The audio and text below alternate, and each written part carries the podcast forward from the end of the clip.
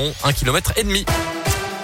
La météo à suivre, un cadeau aussi pour le Scoop Live. Eh oui, on vous envoie au Scoop Live, les amis, ne bougez pas. Et puis d'abord, c'est le Scoop Info local à 7h30 avec Colin Code. Bonjour. Bonjour Mickaël, bonjour à tous. À la une de l'actualité ce matin, les seniors devront repasser par la case vaccin. Emmanuel Macron a pris la parole hier soir face à l'accélération de l'épidémie de Covid. Le taux d'incidence en France a grimpé de 40% en une seule semaine. Euh, conséquence, le chef de l'État a annoncé des mesures ciblant les personnes âgées et les plus fragiles qui vont donc devoir effectuer une troisième dose de rappel. On l'écoute. Une campagne a été lancée depuis la fin de l'été pour tous les plus de 65 ans et les plus fragiles.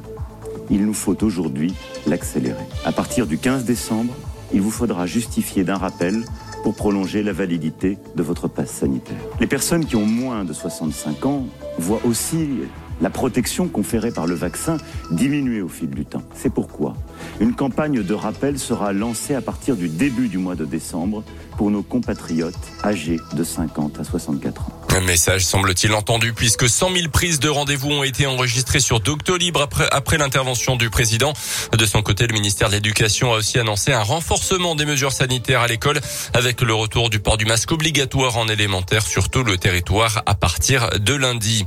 Le soulagement et les questions désormais en Mayenne. La jeune joggeuse de 17 ans portée disparue lundi a finalement été retrouvée en vie hier après-midi mais blessée à 10 km du lieu de sa disparition. Elle venait de se réfugier dans un commerce demandant de l'aide. Elle a dû être hospitalisée, n'a pas pu être entendue pour l'instant. L'enquête pour enlèvement et séquestration se poursuit.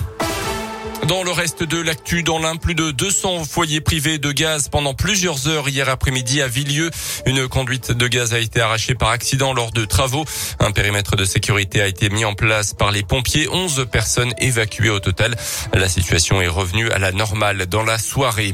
Une bande dessinée pour apprendre le consentement aux enfants. J'ai le droit de dire non. C'est le titre de cette bande dessinée qui sort aujourd'hui avec les dessins de l'illustratrice lyonnaise Fanny Vella.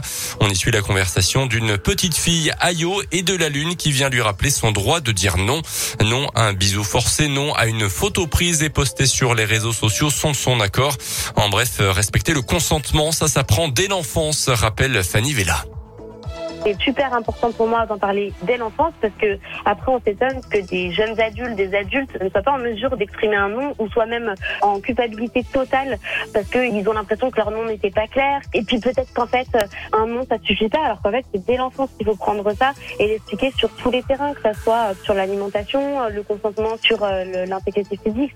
Il y a plein d'exemples qui sont abordés dans le livre et tout cela, ils sont importants parce que euh, on apprend à un enfant qu'il est maître de son corps et que non, c'est une phrase entière.